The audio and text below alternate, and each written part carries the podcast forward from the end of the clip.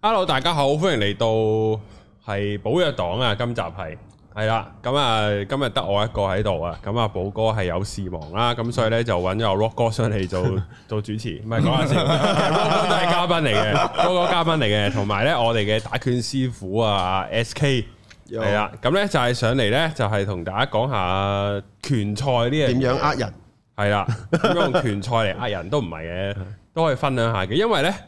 呃咦，其實今集出就聽日就係個比賽噶咯係嘛？喎，應該係啊，禮拜星期六六出嘅，係啊，啊係啊，禮拜日就係個比賽啦。咁啊，咁聽日係點啊？係啊記得 十二點留意白冰同埋我嘅 channel，到時係啊又有直播睇，又好精彩嘅拳賽係啦，啊！咁就我哋呢個都可以講下事源嗱，事源呢，我就識咗 SK 就好耐，你上嚟都上過兩次噶，不過大家自己揾翻，因為嗰陣時係冇開 cam，咁所以呢，就兩次啫咩？一次講電影嘅，一次講都唔止一兩一次就次啊屌柒個柒頭皮啊 Andy 嘅仲有講鬼故咧，鬼故啊，係喎鬼故喎，係喎三次喎原來上咗，係啦，咁所以嗯啊唔覺咧意係啦，咁就誒、呃大家自己揾翻啦， 咁就呢、個，但係我識 SK 識咗好耐㗎，好似一九年年尾啊，定二零二零年頭識嘅，一九啊，係嘛係啊？嗰陣時就佢唔知擔心我生命危險定唔知咩，就啊不如教你兩手啦咁 樣，係啊類似咁樣啦。太多事啦，真係 係啦，咁然後我就好開心啦，學得就係咁樣。之後咧就再更加有恃無恐，撩事鬥非啊！係啦，哇咦，我 OK 喎，之後我咪撩阿 Bob 叔隻抽咯，你知有人同佢我唔講打過啫㗎，嘛，係咩 啊？有人同我講過，誒，佢唔好似係唔記，知唔知我識你嘅？跟係住話。喂，成日撩事鬥非喎，好好打啊！佢係咪好睇埋好似打得幾勁嘅喎，我話嗯係啩， 係啊係啊，呢要要個係睇白白冰 表演表演下嘅，係啊，呢個係幻蓋嘅，呢個呢呢個係我係唔好打嘅，不過純粹係。即係，唉，算啦，呢個都唔係重 點，係啊，大家譬如記住習完武之後，唔好好似我咁，即係即唔好撩事鬥非，攞呢樣嘢嚟。係跟住到時聽日係聽日直接嗯直接入龍表係演，我，係啊，我喺龍出邊表演，啊我喺龍，我喺龍，我喺龍出邊同阿 Rock 哥旁述拳賽啫，係啊啦，啊上次你唔係撩情婦打嘅咩？冇冇冇，因為我嚟嘅，係咩？ 哎誒唔可以太太似樣啊！我係啊有少少面盲，認錯 人，我身高差唔多哦啊，同白冰。差唔多差唔多。係係係啦，咁所以咧就誒誒誒，其實咧啊，同埋識 Rock 哥咧就我係因為 SK 先識 Rock 哥嘅，咁係，你 Rock 哥你係點解會識 SK 嘅咧？我識 SK 因為 High Sir，即係哦因阿為欣又 Tyson 又又係你嘅聽眾唔係啊，唔係 High Sir，High Sir。哦，企執啊係啊哦，企執，哦，係啊係係有一次誒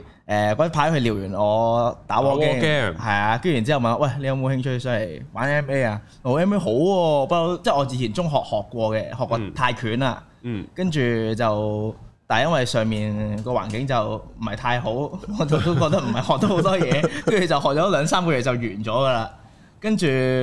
我有個機會，跟住啊 hi 之後我 friend 就話呢度教得啊幾撚正，跟住就上嚟試下咯。係跟住就開始咗呢樣嘢，哎呢個廣告嚟啊係嘛？ 葉啊佩係啦， 原來係招嗯有募參曲嘅，原來係拳館招募嘅一個廣告嚟嘅，而家就係，哦，原來咁你咁你點解會識企執嘅？因為哇呢個又係好耐嘅一個啊，故事企喎執係佢係直頭係我會員嚟嘅，因為。係係啊，啊，係啊，就係我會員嚟噶，佢成日都買我啲嘢嘅，我知道啊，係啊，咁我點解識佢咧？因為嗰陣仲讀緊大學啊，嗯跟住佢就搞咗一樣叫 entrepreneur，即係將 Hong Kong 個 con 同埋哦 entrepreneur 夾埋一齊香港企業家咁樣，係啦，咁佢就想招募一班誒僆仔啊，係想創業佢嘅每個人都差唔多大嘅咩？一樣大。哦，係咯，係啊，跟住就即係大家一齊出嚟傾下偈啊，睇下有啲咩交流下咁樣。跟住我記得嗰陣係一八年，啊一八年可能五六月到啦。跟住嗰陣就約出嚟傾偈，跟住就話：，誒、大家有啲咩想做㗎？跟住我就話：，誒、其實我想拍 YouTube 㗎。跟住但係一直都冇做。跟住我話啊好啊，我哋就試下。今個禮拜日我哋一齊交條片出嚟俾大家睇，跟住然之後就出片。我話好啊，嚟 咯！跟住就開始咗拍 YouTube 啦嗰陣，翻唔到轉頭。 就但係就係因變為咗你拍嗰個 content 佢 YouTube，食咗但係佢佢冇拍咯，誒，佢都有拍，一開始佢都有拍，同埋佢有玩 podcast 嘅嗰陣，啊，但係之後因為佢唔中意，即係個 podcast 呢樣嘢扭咗個理念，有啲人真係即係佢覺得個理念咧誒做一個創業家，除咗係揾錢之外，好重要係個 lifestyle。但去到一啲人就太睇錢啊，就放棄咗自由嗰樣嘢。嗯，就入咗啲商會嗰啲咧，我唔知開唔開嗰啲名好啦，就好撚我明。係啊，好撚某某樣嘢啦，好撚某個顏色咁樣啦，跟住係佢就哇屌戇鳩啊呢班友，跟住就成句嘢抌咗佢啦，成個 channel d 咗啦，係啊哦，就係咁樣，但係就但係佢就幫香港多咗一個 YouTuber，係啊，同埋一個廿成就萬咗我認識佢，誒、有一個有廿萬 subscribe 嘅 YouTuber，未未未十九萬幾我見你差少少差啊，差二千幾係，係二千咯，幾差唔多到。其實香港地有廿萬嘅唔多㗎，都係香港觀眾群太細，十萬嘅有一紮，係但係係廿萬嘅真係好少，即係一百個內咯。咁你做廿萬會做咩啊？做拍片咯。哦，你你嗯你你似會想有啲片又慶祝下廿萬嗰啲嘅喎，係嘅，你個不過 feel 未係呢諗到啲嚟嘅喎，未諗到嘅，係喂，就尋日我 send 俾你睇嗰條片咯。出去捉鯊魚， 冇啊啦冇啊啦，可以再約多次上嚟拳館打嘅，因為上年咧年初，啊係啊，呢個要講哦係啊啊，上年年初咧，誒就係因為 你啦，因為我我 因為你啊，係咁因為 High 介紹咗 SK 俾我識啊嘛，跟係啊住想出嚟拍片，誒唔係想出嚟拍片，想出嚟學拳，跟住就同埋都拍咗條片係講學拳係啦，講學拳嘅，跟住喺嗰條片嗰度咧，下面就有啲 comment，我哦師傅好流係啊喎，識唔識㗎？係啊係， 啦。因為我我知道有條友喺下面係咁撩事鬥 非嘅喎。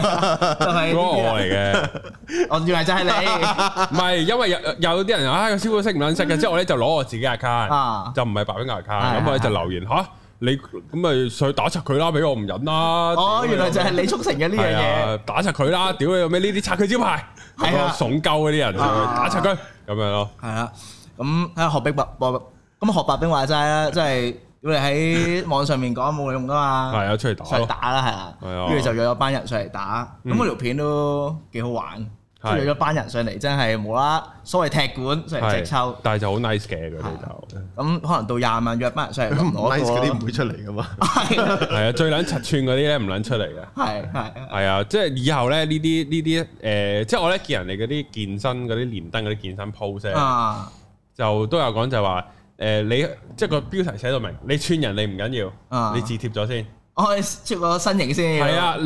你貼你哦你即係你個胸肌係咁樣嘅，你個 bicep tricep 係咁樣嘅，你就好串鳩人啦。嗯，即係咁樣咯先有個資格。係啊，即係下以後拍片咧，就係補充，就係一定要第一句講。啊以下咧，如果你覺得任何咩拳腳唔撚勁啊、師傅啊、咩參加者嗰啲好撚廢都唔緊嗯要，你上嚟打，係，你唔上嚟打，你喺下面唔好留啲戇鳩嘅嘢。你都應該咁樣喎，即係下面有啲人屌鳩你嘅話，其實應該直接上坐喺度同你辯係論啦，啊應該。我我係好期待㗎，啊，你又唔會打 人嘅，係啊，要咁嗰樣啲呢個畫面係唔會講，出現。係因為佢啲柒頭皮係淨係得即咩啊？係最初佢有有咩啊？出嚟有誒封煙啲人打電話上嚟啊嘛。睇睇住啲人咧係，唔係即係聽住啲人咧輕機，跟住佢就喂，hello，你仲喺咪度啊？喂，收唔收到？誒係，跟住 point one 至誒一 point point one 至 point 十講完晒之後，咁仲有冇啊？攞翻 point one 繼續講咯，嗯，係啊，柒㗎嗰啲人 係好奇怪。啊所以呢啲嘢都係嘥氣，唔好嘥時間。但係我覺覺得可以扭正呢個歪風。係啊嗯，網上講嘢之前諗過先啦，係啊，即係一係就出嚟自己抄。係啊係啦，咁咧然後就咁你上年就搞一壇咁嘅嘢啦，咁就誒又多咗人認識下 SK 咁樣啦。咁其實咧，我哋上轉唔係上轉就唔係我哋，上轉咧係 SK 咧有搞到拳賽，呢個就可以講下啦。嗯，就係嗱，我就我認識拳賽就淨係識鍾培生嘅啫，即係因為嗱，我我咧係一個唔睇拳賽嘅人嚟嘅，我我 YouTube 會睇咯，我 YouTube 嗯就睇 UFC。 UFC 嗰啲啊，就睇下人哋點打啫，咁自己娛樂咁睇啫。咁可能睇完有唔明就問翻 S 喂，點解咁樣嘅？咁樣即係譬如係咪係好早啊？好似嗰陣時係 Conor McGregor 都未斷腳，嗰陣時咧就有討論點解佢個裝要咁擺。嗯，之後咧就有講點解唔係咁拗鳩佢嘅前腳，懟嗯撚到咁撚出。之後後尾真係有拳手就係咁樣拗撚斷咗佢隻腳，直接踢嗯撚斷咗佢隻腳，即係成場狂拗拗撚咗廿腳斷冇鳩噶，佢。唔好話你啊！我我都我睇好多冇理由啊！我呢啲喺香香港一粒微塵嚟嘅啦，嗯我係香港一粒微塵中嘅微塵嘅啦。點解我諗到嘅嘢冇理由人哋諗唔到㗎？因為嗰陣時係有係純粹問就係、啊，佢擺呢個裝嘅原因係咩？誒就因為佢個人比較靠後少少，咁咧你要入到去，即係你要打到佢個頭咧，其實你會入咗去佢個空間嗰度，啊咁佢、就好易可以結界係啦，即係佢好易可以 counter attack 你，嗯即係呢個係佢引你入嚟嘅原因嚟嘅，所以佢擺個咁嘅裝。又敵啦，嗯係啦，咁但係你冇裝係完美噶嘛，嗯你總有個破綻，個破綻就係佢嘅前腳好難出嘅。咁然後就會討論咯，討論哦屌你咩係咁嘔鳩佢前腳，即係唔好講到好似好簡單咁啦，即係你試探又好乜都好，你一定撩下佢嘅前腳啦咁樣。咁因為咧就係咁普做啦遍咁樣咯誒撩前腳咧喺誒立技啦，我哋嗯通常叫 striking 啦，個通常攻擊目標係大髀啊嘛，嗯我哋斬低數斬大髀係多啊嘛。咁如果係踢佢大髀嘅話咧，佢足夠時間去做迴避，係佢縮開只腳去避係開。但係嗰個啊，佢對手 Dustin，因為之前已經打過佢噶啦，之前輸過俾佢，嗯輸過俾阿 Conor Greg 係啦，所以佢嗰次咧，你其實如果有留意咧，你淨見佢個身形都唔同咗。嗯好明顯佢係針對式訓練，係專係對 Conor McGregor 打呢個技巧嘅，嗯淨係斬小腿咯，等你收唔切咯，嗯斬多幾次，斬多幾次，你個誒肌肉痛啊，開始係喐唔個到 damage 有會累積啊嘛嗯，跟住你連企都企得唔穩啦，咁你移動開始慢啦，跟住如果大家會睇翻佢嗰個比賽條片呢，你睇最後有應該係有個 top shot 影住 Conor McGregor 挨喺個籠，然後全部啲拳係去到埋尾先俾，去到埋尾先俾你。即係 Dustin 去到埋尾先俾你係，因為 Conor McGregor 另一個好強嘅優點就係佢閃拳閃得好撚勁嘅，嗯因為佢我唔即係我唔理解點解閃得咁勁啦，可能佢捉佢膊頭啊、捉手影啊，然後佢就閃得好快，呢個咪都係我平時會經常講嘅嘢咯，嗯你起手嘅動作咯，係即係等於我同誒嚟猜花剪揼，我揸剪，我剪，我鬼唔知出剪咩？嗯係 係啦，咁就係你唔俾人知，即係互動遊戲係唔俾人知你我下準一步備想做啲咩啊嘛嗯嗯嗯嗯。咁我俾你知我咁，我哋玩緊啲咩啫？啊係咯，啊嗯係啦。咁所以就係，所以其實講翻轉頭呢，你嗰次嗰條上嚟打拳嗰條片呢嗯，其實我自己睇我自己睇翻我自己啲動作呢，嗯因為你見到好多人話我唔識打拳啲動作好肉酸啊嗯咁啊因為我自己都會睇翻嘅。跟住我就係喺啊分析翻啊點解我啲動作咁樣嘅呢？咁啊。跟住睇一睇就係、咦係喎，原來我自己因為已經習慣收細晒啲動作，所以睇咗全部啲動作冇個發力位，嗯即係冇拉弓呢啲動作。嗯咁睇落去呢，即係如果睇電影啦，嗯電影一定啊咁打啊係好大動作噶嘛係。啊，所以當你冇晒起手動作嘅時候呢，你嗰拳點睇冇力嘅，嗯因為我自己睇到啊冇力嘅咁啊咁啊慶幸就即係有拍過電影啦，即係知道呃誒點、樣去交代鏡頭，點樣交代啲動作，可以令到啲動作好睇啲、勁啲咁樣。跟住就我睇翻落分析翻，咦係喎，所以原來咁樣就係令到我自己睇佢啲動作就係、咦冇力嘅。嗯嗯所以都套翻落去喺誒 Conor McGregor 對 Dustin 嗰度就係、誒將 Dustin 將個發力位去到最後先發力咯，嗯所以佢係避完啦，嗯，避完啊嘛，中係 係啦，即係所謂第二時間中咯，係係啊，佢第一下閃完佢已經翻翻嚟啦，之後嗰下先中，係啊，哦即係佢呢啲係專登 fake 對面嘅，因為對面閃得勁啊嘛，咁佢知我一起手佢就會閃，但係其實我就唔係嗰下打啦咁樣咯。啊咁但係咧，正常你話正常，如果對面嗰個唔係 Conor McGregor 咧，咁樣打可能係一個缺點嚟嘅，因為佢個破壞會冇咁大嘅，佢冇咗用 core 嘅力啊嘛，啊佢、後尾佢係用手撞落去啫嘛，所以你見 Dustin 喺嗰嗰次同佢打嘅時候咧，兩隻手臂係粗咗好多咯，嗯，係啊。嗯所以你見到佢即係一個運動員啊、拳手啊，誒、你睇佢嗰個，尤其是 MMA 拳手嗯呢，你睇佢個身體嘅肌肉分配呢，十分分佈呢，睇啲肌肉形狀呢，你睇大概睇到知道強項係乜嘢。啊尤其打 striking 嗰啲，你見佢啲啲肌肉特別澎湃啊，個上個腹肌上腹係特別闊啊。啊啊啊啊係啊，你有有時即係有時我覺得睇拳咧，唔係就係睇哦邊個打贏邊個打輸，有時開始你去誒、呃深入去研究去分析，誒點解佢會咁做嘅？點解啊呢次佢係輸乜嘢咧？啊點解呢個人出拳啲動作咁古怪啊，或或者擺個裝咁古怪嘅咧？咁啊我覺得呢個係其幾個人嘅嘢嚟嘅。呃係。咁誒，然後我哋又翻返去拳賽啦，咁就其實咧，香港總有即係唔好計，可能對上一兩年有啲嗰啲防疫令嗰啲嘢啦，嗯咁、總會有人搞下拳賽噶嘛。咁嗰啲係點樣搞，同埋點解你之後會諗下啊？不如我搞啦咁樣。其實搞拳賽呢，即係爆一爆咁講啦。我咁最初呢呢度呢度呢個地方，我同你一齊周圍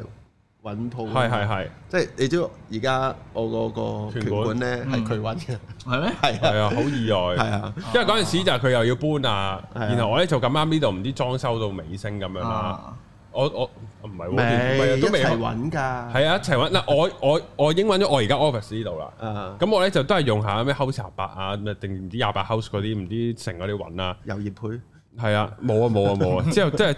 即係都係求其上網揾啦咁樣。之後佢就咁咁啱知 S K 又揾緊，咁我咪 search 下咯。即係我咁我咁我大知佢大細要求同租金要求啊嘛，咁咪好犀 search 利下咯。黐線，之後就一 search，喂呢、個得唔得啊？咁樣之後你又打去問個 agent，之後就唔知第二日點簽個租約，好似仲快過我。你介唔介意講我講一 detail 少係少啊係？嗰日係禮拜五嚟嘅。嗯，誒、呃如果熟悉白冰嘅觀眾咧，知道禮拜五仲要係誒七點四十五分，哦，就嚟直播嗰係啲就啊嚟直播嘅時間，仲有三仲有三個字去直播啦，哦，咁咁啊係八點四十五添啦，係咪八係咪啊？因為我九點開 live 啊嘛。係係，sorry，八八點四係啊。跟住之後誒，呃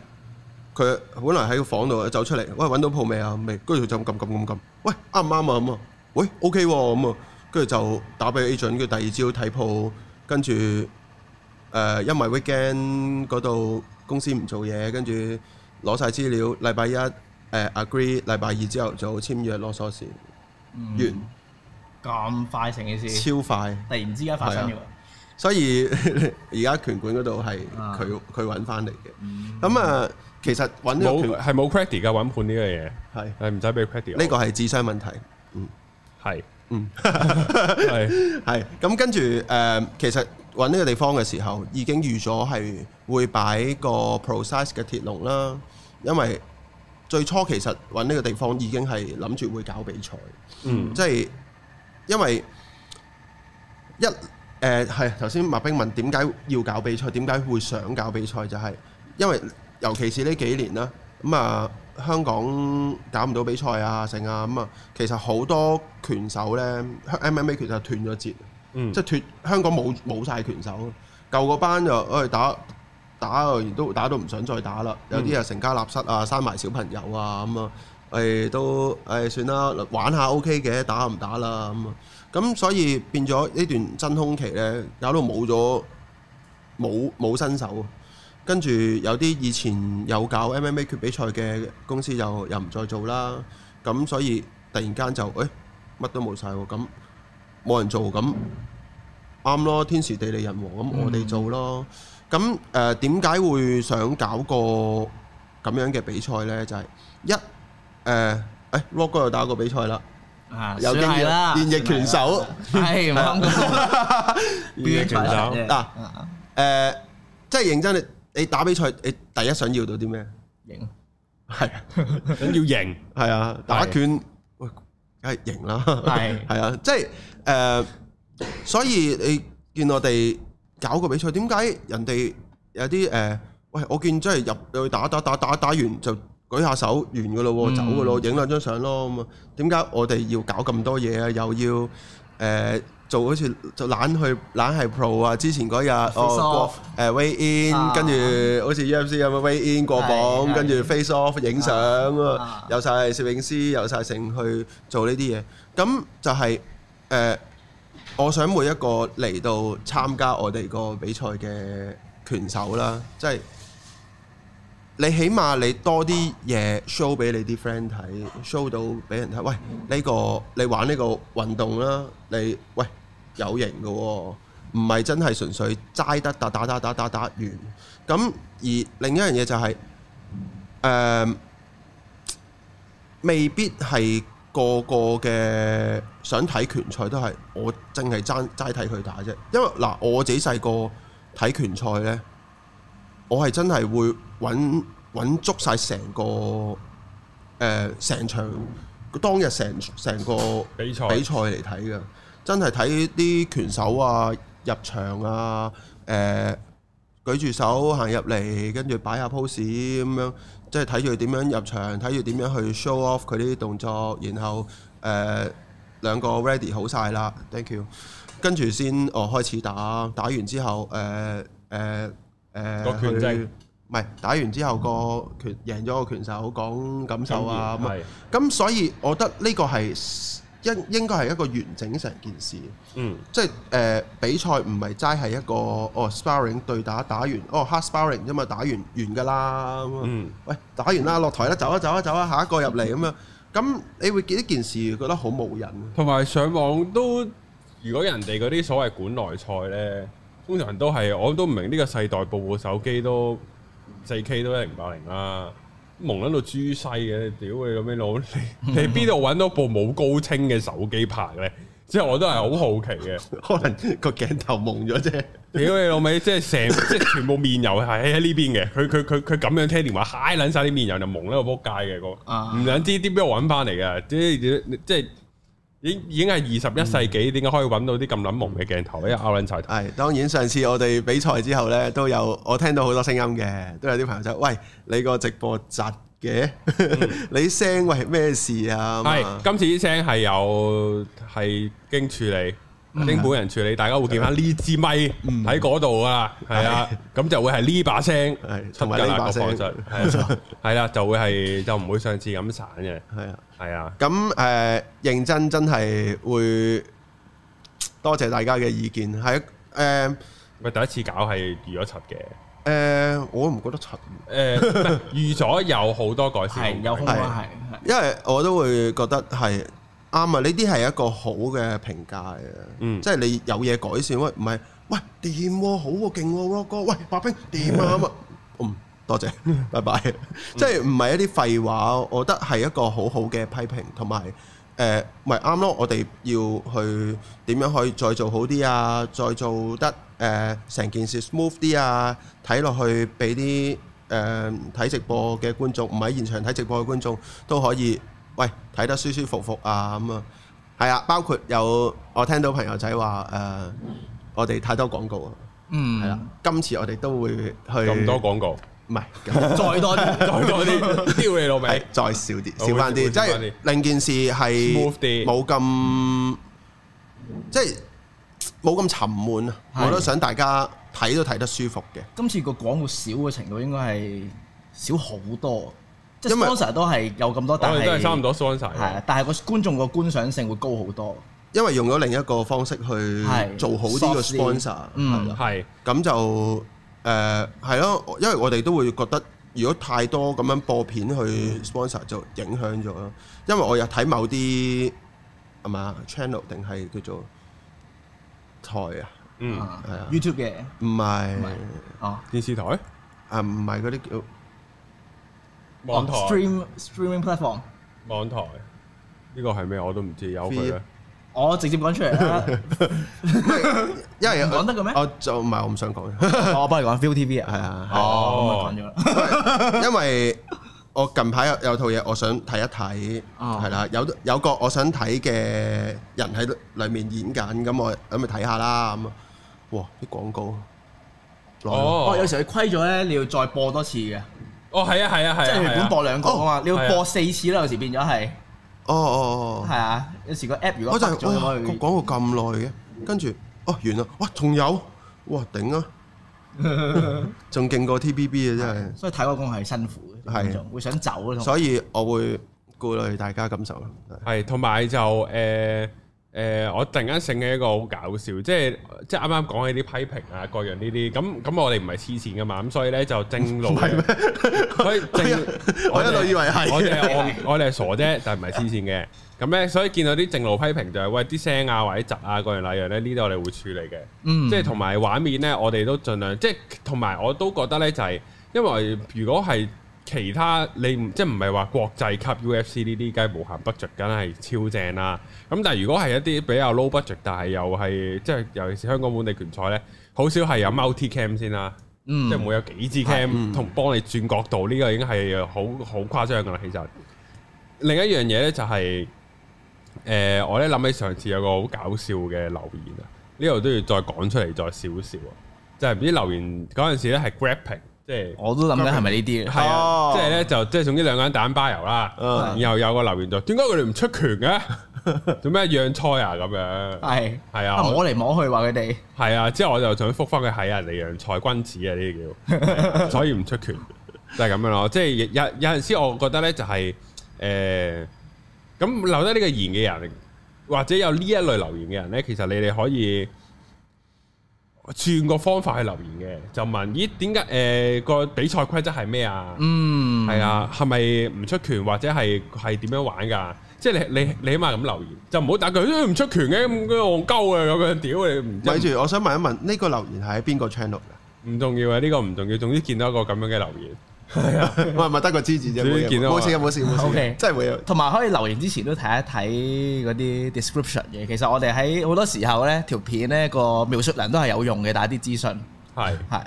即係唔好下下都一嘢就衝出嚟咁呢啲啦。係啊咁所以即係批評嘅就我哋就會睇嘅，係第一戇鳩嘅就會。欸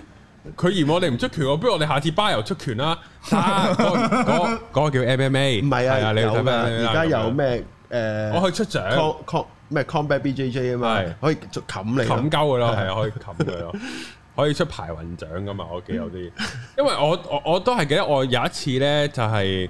呃我我就係睇緊呢啲唔知叫 combat BJJ，但係佢個片名冇 combat 呢個字，總之都係寫 BJJ 啦。啊之後我咧，我見嗰個人佢唔知誒，呃佢、唔知點樣護住自己啦，定唔知點樣，佢唔知即係揸住緊啲乜嘢嘅。之後佢一掌打落去咧，打冧埋個頭咁滯，係咁屌你，係咁中落去。之後我話：屌你冇得嘅咩？ 即係我唔係有學好耐 BJJ，可以咁樣屌你一一掌一掌嗯撥落去嘅咩？誒嗱咁講啦，我少少少，我見我見我親眼見過嘅分享啦嗯，喺香港嘅比賽，嗯，我真係睇過一次係香港 BJJ 嘅比賽，公開嘅一個外籍拳手啦，對一個喂外籍選手啦，對一個誒、呃叫做本地嘅選手啦嗯，托掹住捉住襟，逐拳逐拳係咁執落個頭度，爆晒光。係冇停佢咩？停唔切啊定係冇人理會，冇裁判嗰啲啊？有裁判啦 r e f e e 係企喺隔離，啊哦， ，Rafi 就諗緊啊，我係我係我係做緊咩嘅評判咧？MMA 定 係巴油咧？啊，醒唔起先嗱。唉，輸咗啦！呢個俾人打冧咗啦，咁冇樣冇 bias 嘅，但係 我係真係我都唔明點解嗰次佢哋會咁樣嘅。咁俾人打嗰個冇出聲嘅咩？啊，佢制，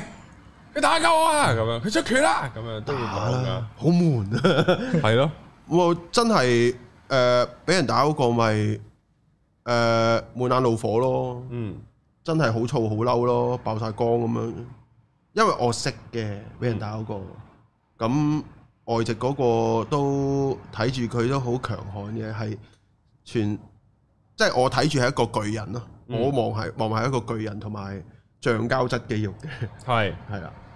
哦，但係都冇得打人。即係 Rock 哥行埋去，當時變咗 Rock 仔啊嘛，嗯，係啦嗰個細細啊嗰聲個嗰個就真係對 rock 咁樣。係啊，啊，哦，但係呢啲差唔真多係啦。啊我啊冇佢咁高咯，應該啊，對 rock 都好似成米九嘅有，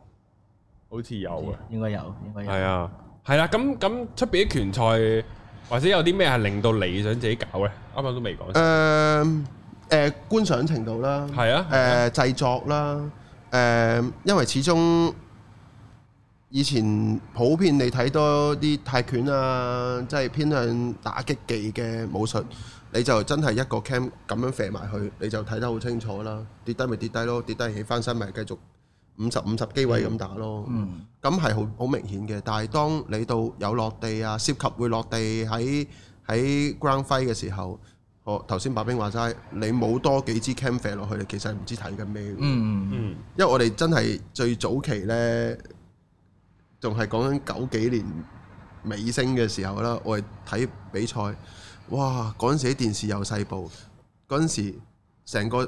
screen 咁大，嗰兩粒人兩粒人係喺呢度咯。嗯，聚精啊會神喎，做緊乜嘢 咧？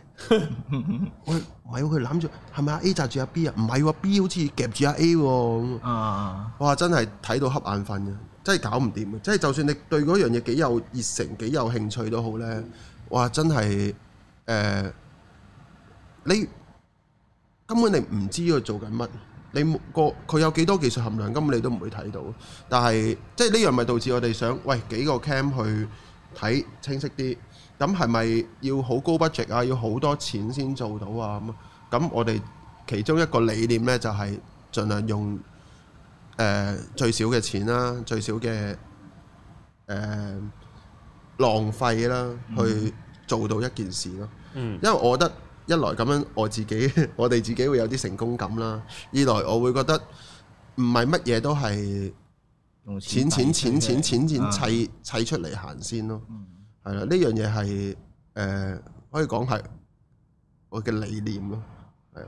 即係好似上嗰日我哋先講多錢去做呢件事同少錢去做呢件事嗯，係啦嘅分別，咁啊，Rock 哥，你上次自己打個感受係點咧？哇，其實真係上台打會，即係你感受過呢個運動呢，你先會知道嗰個辛苦程度，嗰、個體能消耗嘅程度係去到邊度。嗯，即係好多時候，可能啲人會見到啲拳手，喂，點解仲唔出拳嘅？點解出拳好似冇力咁嘅？係因為其實係真係用好多用好多陽氣，其實係嗯，即係好好易咧會同埋你發覺你爆底 XP 個巴扣得好 快，係啊意外地快， ，MPHP 都係係因為肌肉量多，係咪啊會㗎？肌肉用用陽肌氣肉多。肌肉量多啊，誒我少嘅，嗰次我係 drop 咗十公斤差唔多，比起比起而家比起而家 drop 咗十公斤打嘅，已經係但但都係好辛苦。嗯。同埋不過即係睇翻啦，喺場上面以為自己喂好似 O K 喎啲拳，但係睇翻咧，哇屌咁核突，你都冇轉腰嘅， 嗯，係啊，同埋你始終一個誒、呃即係你自己誒、呃玩個健美啦，嗯即係你就算健美都係個互動都唔係叫好互動嘅啫嘛，都係係好獨立啊自己去做嘅嘢啫嘛係係。但係你都緊張都會影響自己個 performance。啊係係係，所以尤其是一個誒、呃打拳，我成日話一個互動遊戲啦，再加埋你真係 physical 練 boom 嗰個中緊拳啊，嗰、個緊張程度嗰、個啊壓力啦，都係會更加啊大。係，同埋有時候可能啲人見到話輕輕力哼咗一下個頭，啊冇乜嘢啊可能，但係如果你未打過拳咧，即係就唔知道有人叫衝擊就係衝擊，入就係入，即係你會以為啊呢拳好輕冇事嘅，但係唔係啊中咗你都會扣下你啲能源，都會扣下你個清晰程度對成件事。係啊，個穿透力咯。啊啊啊啊，我咧發覺咧，如果我睇外國嗰啲拳賽咧，個穿透力勁唔勁咧，可以我唔知呢個係咪可以直接反映到，嗯就係咧嗰個人個頭嘅汗會一次過噴晒出嚟咯，哦，係一喎，打過就嘭啲 啲汗嘭晒出嚟啲呢，霧咁樣咯嗰下啲哇入啊晒，誒係咪嘅咧容易啲理解就係、我我唔係我唔打佢啦，我當擁佢，嗯我擁佢嗰下，喂 Rock 哥咁嗯，同埋、喂邊樣嘢會有爆汗嘅動作哦啊？，係就係個 impact 夠清晰咯。嗯即係我喂，即係佢打打完波成身汗，喂咁啊，你一定有有水花㗎。嗯但係咁樣擁你，佢唔會有冇水水花花㗎啦。係啊係咁所以個根本就係個撞擊個 impact 夠唔夠清脆咯。嗯你個好多時候啊，誒、好多人會理解為，喂，我肌肉量越多，我比力越大，咁我練個拳頭越實，啲拳咪越勁咯。嗯。咁誒、你可以去測試下去，或者去深究下呢樣嘢，乜嘢叫做放鬆個穿透力撞入去，同埋比力攣晒拳頭，我叫推入去咯。係啊，咁、個個分別啦，所以就係、誒、有時我哋細個都係嘅，睇睇拳賽，喂，明明嗰拳冇力嘅喎，係咪打假拳㗎？喂嗯瞓低咗喎。啊喂，個拳手第二日出個報道話佢眼蓋骨碎咗喎，咁啊，係咪㗎？咁啊，我同埋嗰啲即係網上面嗰啲大型比賽嗰啲啦嗯，睇翻啲片咧，有時有啲 K.O. 嗰啲咧，未必真係好大動作，可能就係你衝緊過嚟，我輕輕 咁樣我諗翻你第一次見你 啊，哼咗落去個頭嗰次大概就係你誒咩手掌喎，啊！大概嗰啲拳就係、 好，佢哇撞一係撞，係係同埋我有我加埋向前咧，啊所以其實好多時候睇下喂冇力嗰啲嘢，係、你睇下中中嗰個胎有冇力咯，係啊啊，同埋我覺得睇拳如果即係唔明點解會咁重呢啲拳，我覺得大家可以試下教 slow motion，即係 YouTube 而家好好嘅，而家教嗯 playback 噶嘛。其實睇翻咧，你就會知道點解，哇，係喎，應該真係重啊！呢拳中咗嘅話，嗯，都係嗰句咯啊。誒、多啲睇完呢，去試下去分析嗰個比賽咯，分析一個個拳手個互動咯。呢、嗯個誒、無論 for just for- 誒 for 興興趣又好啊，for 你個真係，喂，我想呢樣嘢做得好啲喎，都係一個好好嘅誒，俾、自己個喺腦裡面練習啊。嗯，唔係就係、啊打打打多啲，打多啲啦，啊打多啲固之然好係需要，但係誒、呃尤其是而家呢一代嘅拳手呢，你唔再唔係八十年代、九十年代頭嘅拳手啦，而家啲拳手係好食腦啊，嗯，唔係齋死操爛操啊。同埋如果講即係拳賽即係上台啲心態咧，其實上次我覺得已經係安心啲嘅，我覺得，因為我個對手係朋友啊，始終即係大家上台嘅目的都唔係要打死對方咁樣噶嘛，即係我都會覺得啊，誒、放心啲啊打得，但係如果真係正式比賽真係唔係可能反而唔好咁放心 咩？唔係㗎，即係如果我對我唔識嘅要大家想贏嘅，即係有個競爭心態嘅 話會對個唔識嘅好似放心啲喎，係咩？ 我調翻轉對個唔唔識係嘅好咁，似放你識心啲打啊嘛喎？。我又唔係，當我唔係咁勁嘅時候，咁我個對手如果係即係如果佢競爭性係好強嘅話，我會係好緊張咯。不過所以認真，啊上次 Lyle 真係表現得好好嘅。係我真係真係出乎意料之外。啊啊，啊哦哦，咦！突然間要爆屍到條友 仔，幾好睇喎。尤其最後一 round 最後一分鐘咯。嗯，即係所以睇到，尤其是咧，我成日話咧，誒、一個人咧喺擂台入面咧，擂台一個人生嘅縮影咯。嗯，係啊，誒、誒係啦，一個係我個上次個訪問講嗰句嘢，啊啊啊擂台係人生嘅縮影咯。你喺擂擂台裡面，你嘅行為係點？你做啲乜嘢咧？其實你喺擂台出面，你嘅人生都係做翻同樣嘢，嗯因為你個性格嚟嘅。嗯，嗯所以你睇到 Lyle 個人呢，哇！真係嗰度越強越強啊，嗯去到哇揸到冇晒精力，好攰啦，你仲繼續爆出去咯，嗯即係睇到佢嗰個鬥心有幾犀利。呢、個我覺得真係上次嗰個感，佢打到 final round 嗰陣時嗰、個，我係完全對佢嗰、個。同佢平時嘅形象好唔同。佢平時嘅形象 哈就嘻係嘻哈，全部嘻哈，係係咯啊，嗰個係真係好好 respect 個嗰一刻。啊啊正。啱你講呢個越強越強呢個心態咧，我諗起聽日場賽事嘅其中一場，因為聽日其中一場係會有一場賽事有個係十幾公斤嘅差距啊嘛，係咪啊？哦，係 啊，我我我嚇死我有個十幾公斤嘅人啫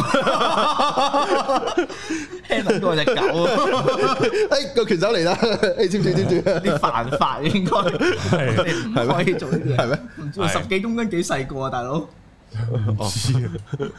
B B 爬行比賽喎，係啊，兩個所以 B MMA 係啊，所以聽日嗰場呢場係我全日其中一場最期 À. 待嘅。係咪要介一介紹啊？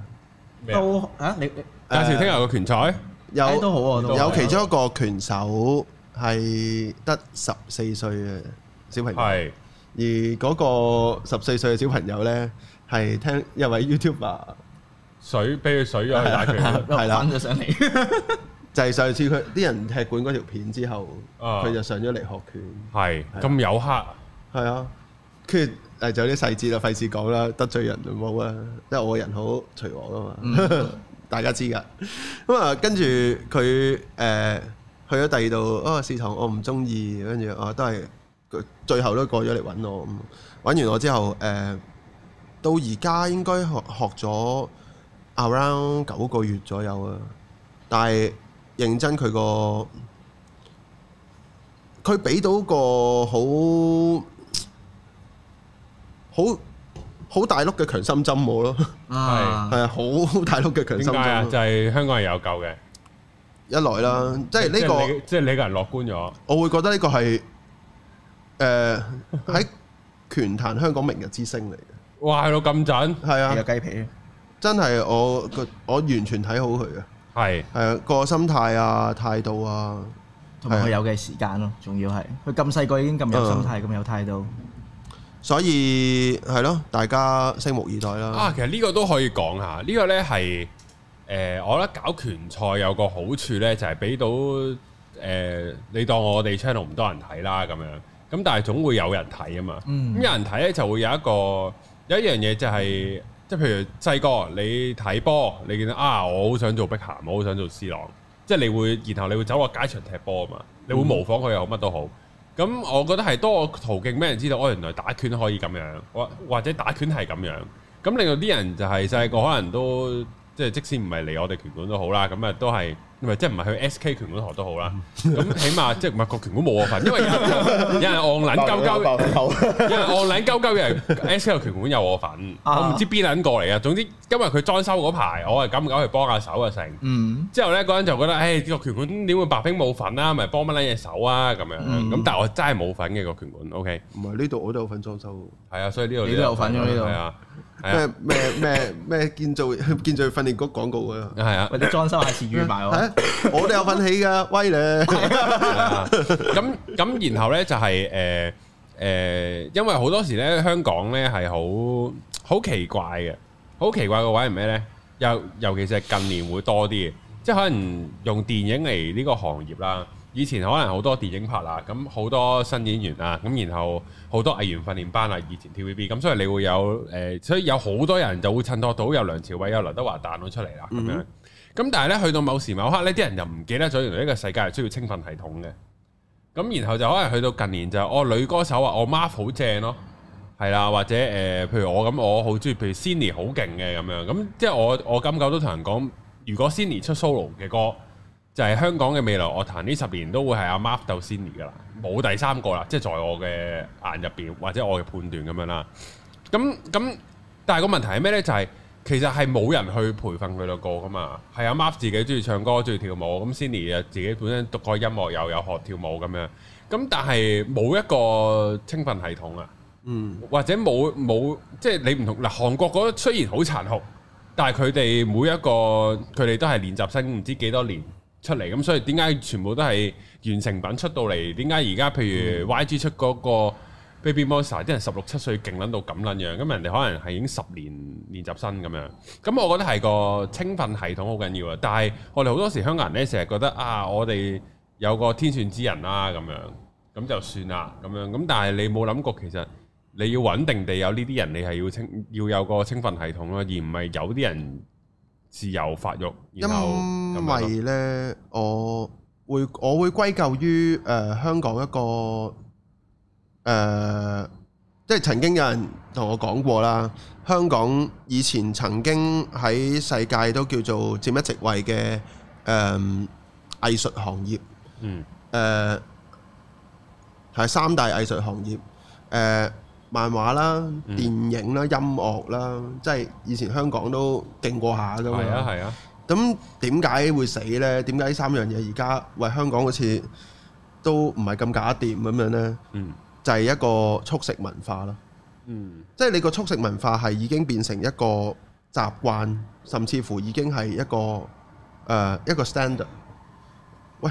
邊使搞咁多嘢㗎？即即時咁樣得得啦，哦即食掂㗎水啦配到搞掂，係啦。又擺咩罐頭嘢你咪搞掂咯。所以咪有全民造星咯，唉就係我哋揾個即食嘅出嚟咯。唉，但係佢哋無視咗，譬如好似 MC 咁，而家唱歌好勁啊，好好聽啦。喂，人哋 busking 都 busking 咗 N 年啦，即係佢我我即係佢呢個係一個非正式嘅青訓系統啦，即係佢自己喺條街度唱啦，但係佢都唱咗咁多年啦。咁你你你冇理由你要喺個市面上揾一個自己銀荷包咁撚辛苦，嗱喺呢啲人嘅角度，嗱唔等於我認同，嗯係啦。誒、雖然都唔等於我完全否否定，但係嗯我唔等於我認同，就係係冇錯，好容易講一句就係、喂，機會等有準備嘅人嘅，俾係俾有準備嘅人噶嘛，人哋咪有準備咯，所以咪人哋要成功咯。嗯咁問題嘅就係、人哋嘅準備係佢自己嘅努力啊嘛，同係咯，同你咁你有冇栽件事培啊又唔關啊同係咧？啦即，係我我日日落街場踢波，我都可以好好波。但係你只要去一轉嗰啲人哋嗰啲咩嗰啲足球訓練學校，就差好撚遠嘅。嗯就係你自己好好波。即係如果我用足球嚟做比喻，就係、你自己踢到街場好撚勁，全城大寫都好勁。但係你去到人哋訓練學校，你你就會知咩叫 formation 啊，即係人哋個體系係點樣，防守、進攻、配合、組織、個心態、個思想，完全都唔係嗰樣嘢嚟嘅。我覺得呢個係一個唔同運動範疇都好啦。嗯我覺得呢個係一個運動員嘅革命嚟嗯嘅，係啊，即係唔係唔同範疇啦。你之前健美啦，誒頭先話踢波啊，誒、啊籃球啊咁樣咯，嗯打拳啊，其實全部都係嘅，即係誒、呃所以我哋翻翻去講個比賽啦，即係想香港嘅拳手啊、選手啦、運動員啦，即係大家團結啲啊，即係好似誒、呃得罪講句啦，係啦，我覺得得罪講句啦，即係好多時候我哋。搞比賽，我哋咪揾拳手啊！喂喂，你間拳館有有冇呃有人誒師想你打啊嗯兄弟興有趣玩啊？你有冇啊？即係去問嘅時候，啊對邊個先？咁有時哦，Ờ, 揀人打嗰啲係啦。啊，咁即係衰啲講句，我好白講句，係啊，你可以憎我，可以嬲我嘅，可以嗯學我哥話齋唔中意吊鳩我都得嘅，係啊。咁我會覺得香港人你哋應該團結咗先啦，即係呢啲咩唔係啲咩大型比賽，唔係啲有 record 嘅嘢。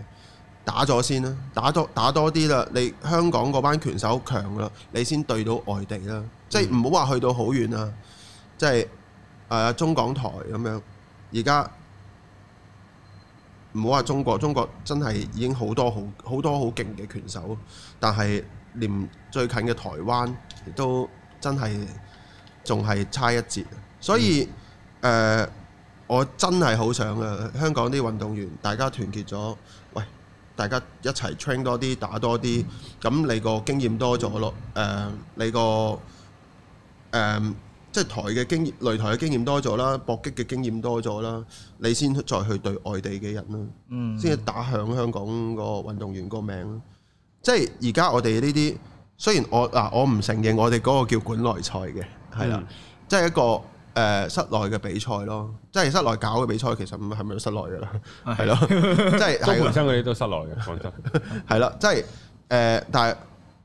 認真，我唔我唔會叫我哋呢個叫做館內賽咯，因為誒、呃我哋嘅製作啦，嚇、係啦，製作啦，我哋嘅製作啦，我哋嘅鋪排啦，我哋所有嘅誒、呃譬如我哋 sponsor 啦，呢誒、呃表演嘉賓啦，誒、呃、頒獎嘉賓啦，我哋都每一 part 都唔係 hea 做嘅，嗯，係啦，即係想係俾到個製作大家去感受個拳賽咯，一呢件事係開心啦，睇得開睇得睇得好睇啦，係啦，舒服啦，同埋打嘅會足夠 enjoy 呢件事啦，所以誒、嗯真係誒、嗯趁呢段時間打多啲，我哋預計二四年，今年二四年誒、呃我哋會搞四次嘅。咁啊，今次我哋係一月十四號，咁下次已經其實預定咗四月會幾我四都唔月記得廿一添號啊，係四四月月廿廿一，一號啦。咁其實呢個應該係聽日個比賽我哋先公佈嘅，咁啊 OK，咁我哋係啦，初步公佈係，啊啦，白冰嘅聽眾你哋有福了，係啦，四月嘅廿一號就係我哋下一次比賽嗯係，咁二四年我哋會搞多兩次嘅，咁誒，我哋講一講我哋個咩叫啊做口號，目標啊，哦嚇死嘅，目目標口號添，要行。都冇，係因為 係要個目標係目咩咧？標係二五年年尾我哋搞一次大賽嘅，嗯係啦、咁所以趁呢段時間，喂，你哋啲教練啊，誒、想打下比運動賽員啊，係啊泵泵多啲啊，打多啲啊，即係唔一定係我哋搞嘅比賽，出面嘅比賽打多啲啊，即係唔好去計算咁多住啦，係啊啦，因為啱啱其實就啲啲撲街嘢我講啦，即係總之就係有啲拳手你當我係嗰個撲街啦，啊咁然後呢，今日 SK 揾我，喂白冰打唔打拳啊？之後對晒邊個先？話 Rock 哥咁大隻，唔好啦，有冇啲瘦啲啊？有冇啲輕磅啲啊？喂呢、個打過十場比賽，有冇啲冇打過啊？你俾啲俾嗰啲我啦，即係你係。你係淨係想屌你老味，即係好似人打機咁啊！屌你老味教 E C 冇，撲街打電腦啦你，即係咁樣啊，你自己翻屋企打啦，即係咁樣咯。你對埲牆打咪得咯，做乜對人啫？即係咁樣，即係會有啲人就係再咁加樣埋不求血，係啦，不夠不夠血冇敵咁樣，屌你有咩？即係有啲人咧就係會咁樣去揀拳手啊。咁然後我心諗，咁你係為咩先？嗯，咁為即係勝率咯，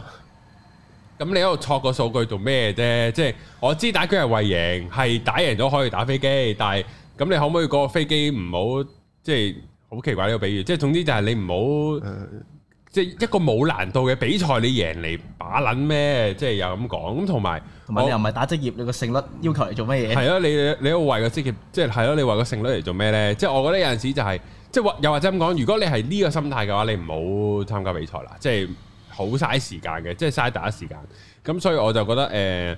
同、埋即係呢啲嘅比賽，你都係想吸收經驗，想進步，或者睇下自己套拳係咪咁撚勁。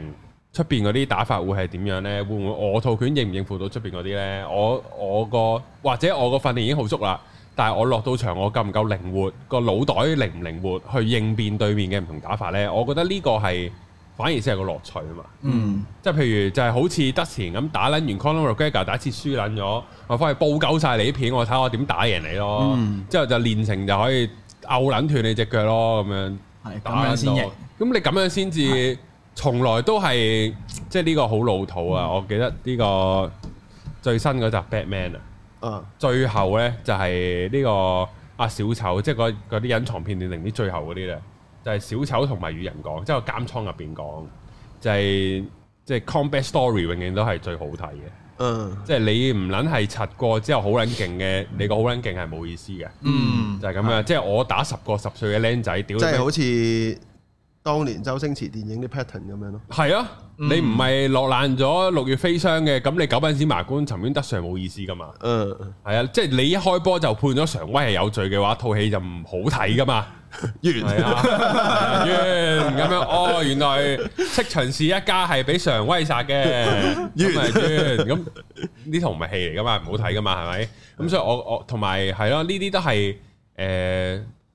係咯，我覺得獲得經驗同埋去呢啲係鍛鍊自己係。緊要過個勝率啊，定係贏唔贏？喂，即係講真講，你嗰次輸咗，你咪唔好 po 出嚟咯，就係，咁簡單啫嘛，就係咁嗯我咯。哋照鋪咯。同埋我哋咧，我係係我有個問題，係係我係哋講咗咁耐，係。都未介紹過拳賽其實係咩嚟，即係入面會有啲咩睇啊？即拳係啲賽人以為可能一般拳賽有以拳為係咯，就係以為拳賽有拳睇啦，以為，但係啲人可能我哋嗰個都有拳睇，睇，哦係不過開頭咧我哋就會有包郵比賽嘅，係啊，係啦，咁大家就可以睇下嗰啲唔用拳嗰啲人點樣打交，係咪應該咁樣咁講？啊，係啦，咁我大概講一講啦。咁誒啊死啦！我驚數字又噏錯添。啊唔緊要，幾多有場唔緊要二嘅，十場比賽係嘅，聽日係有。嗯，一開始咧會係誒、呃 grappling 先嘅，即係誒、呃、偏向巴西柔術啦，嗯會係摔啊、誒沉技，即係壓地下嘅壓制啦、誒、關節技咧、鎖技啊咁樣嗯誒呃嘅比賽啦。就唔會有任何打擊技嘅，即係唔會嗯攞拳頭打佢啊，攞腳硬佢啊咁樣嘅。嗯係啦，咁就係有十二場嘅 grappling 嘅比賽嘅，跟住之後呢，誒有表演睇係啊，我哋有 tricking 嘅表演嗯 f，r i c k i n g 咩 tricking 好 tricky 即係嘅嗰啲空翻啊嗰 啲啊，打下前空翻、後空係翻啦，嗰即係啲，有個誒，哇，好似啊死下我唔記得佢個佢個名銜添，到啊到時睇直播，到時睇直播係，到時會講噶啦。係你 MC 唔係我做，MC 有靚女做，係唔好唔好我做。 咁啊誒誒有 tricking 表演啦，表演完之後啊、開始有三場嘅 boxing 啦，boxing 誒、原來好多人唔知係咩 boxing 㗎， boxing 咪唔用腳咯，拳係啊係啊，有人有人有人問過我，所以唔係點會有 kickboxing 嘅，就係俾你踢腳嘅，棘埋嘅 box，佢棘埋嘅 boxing 咪有人問 kickboxing 過我咯。點解曹星如唔踢腳 嘅咁啊哦誒當唔係年其實只要你叫佢着咗鞋咧，嗰個運動就唔踢腳噶啦。即係我我我講喺競技，即係喺喺喺喺搏擊上面啊。嗯，誒未必嘅，未必佢嘅嚇佢哋未必嘅誒誒 boxing 係啊，但係有啲啊着咗鞋照踢棘嘅 boxing 都可以，誒，呃好似係法國嗰只 s a f a 喎，啊叫做係係着鞋都可以踢。係着鞋踢。咁佢可唔可以變降頭啊？隻鞋，係咯，隻鞋着啲安全鞋咪即係撲再街，加鞋釘， 烹嗰啲，啊有尖刺啊！係咯，窩 釘我哋唔搞人哋嘅武術， OK，OK，OK 係啊，唔搞人哋運動。係咁誒係啦，咁啊有三場嘅 boxing 啦，boxing 即係淨係拳嘅對打啦。嗯跟住就有兩場嘅 striking 啦，striking 就頭先拳腳阿 Rock 哥有介紹嘅一個十四歲嘅小朋友。嗯，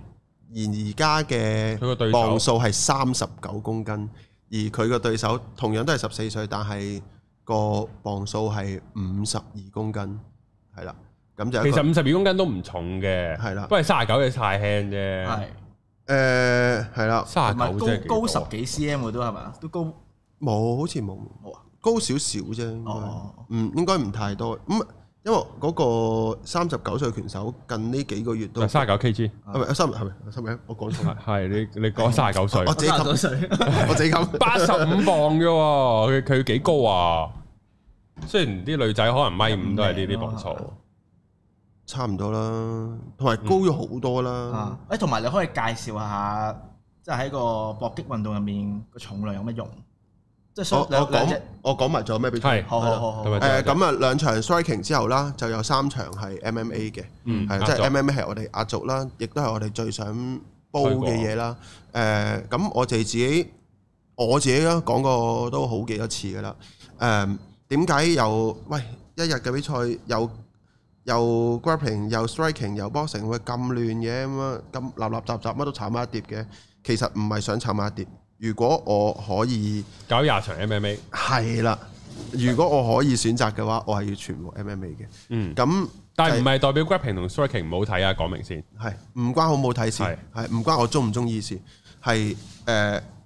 我想煲起多啲呢個運動，嗯係啦。等打開 striking 嘅人去接觸下 grappling 係點樣一回事啦，打開 grappling 嘅人誒睇翻 striking 嘅人，哦打拳，喂原來咁樣嘅，哇頂我人咁踢我一腳得唔得㗎嗯咁啊？咁開始了解多啲，咪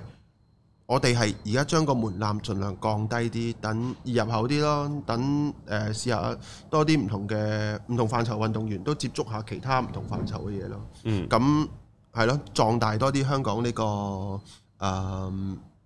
MMA 搏擊運動嘅圈子圈子啦，誒、嗯拳手嘅交流，即係個強強嘅程度啊！啊，即係升提高啲嘅 level 啊，係係啊，啊。咁呢個真係係我真係好想做嘅嘢嚟嘅，嗯係啦。係咁啊，今集差唔多啦，咁大家記得留意係聽日啊，十二點開始，我同 Rock 哥個 channel 就會進行呢個現場直播，兼且我哋兩個會旁述嘅，嗯。係啦，就係咁啦，咁啊，聽日見啦，係嘛，哈利邊仲有見最啦，後我一個哋都問題咩啊未答喎，咩啊？咩啊，幾時打？重量唔係啊，重量重係啊，拳手重量分別啊，係哦，出個拳唔同喎。哦哎重量分，你想問咩先？誒冇俾點解要人知同道磅數即係點解兩係啊？即係如果大家相差成十幾 K 咁樣，有會有啲咩情況發生？哦，有咩劣勢？哦，喂，大佬佢高我咁多都好，咁我我都唔夠 S K 我打咯，我想講唔好話打唔打，唔我就我真係我個人我放鬆皮喺度擲住佢，唔係唔好諗啊！你就係諗你抱住個醉酒佬嗯撇晒嘅，嗯你抱住個輕啲容易啲，定抱住個重嘅女啲 仔，啊，你抱住一百磅嘅女仔，就係想即係想個得個攻擊抱力嘅唔或者一個同二百磅嘅醉酒佬咩啊？ 一百磅嘅老分就唔係老分啦，係啊你，啱就係咁樣啦。好係啦啊，即係即係佢個肌肉量唔同啊，嗯佢打出嚟嗰個嗰個 momentum 唔同啊係嘛啊，，啊咁就個拳爭好遠。即係譬如我哋上次嗰個比賽有個外國人，嗯好似同我差唔多高，重我係哦十公斤咁嗰啲咧，你你你啊，譬如哇，屌你重磅，即係重手好多啊！嗯你 feel 到佢出個拳係唔同嘅，係係啊，就好似我記得曾經啊，方力申喺廿四七嗰個嗰個節目度受訪啊，佢話佢同嗰啲國際嗰啲咩菲比斯啊嗰啲乜鬼嗰啲分別係咩咧？就係佢哋嗰只腳好撚大啊，之後佢咧游水踢腳咧，縫縫縫天生聲有 fin 喺度， 天生有對啊唔係 fin 喺佢度。縫縫聲嘅踢腳，佢有個低音喺度嘅踢腳，啊即係如果你啪啪啪啪啪啪啪咁樣，佢縫縫縫縫縫縫，即係會會咁樣。你睇清楚，腳趾中間有 破㗎，屌你咩？佢背脊有魚刺㗎，啊有個旗喺度㗎。所以再賣多次廣告。誒、即係個體重嘅差距係會咁大分別啦。咁、即係都有人問我點解會你會俾個靚仔十十十四歲小朋友，即係大家都十四歲，點解會爭十幾 K 都打？嗯誒，因為我覺得誒，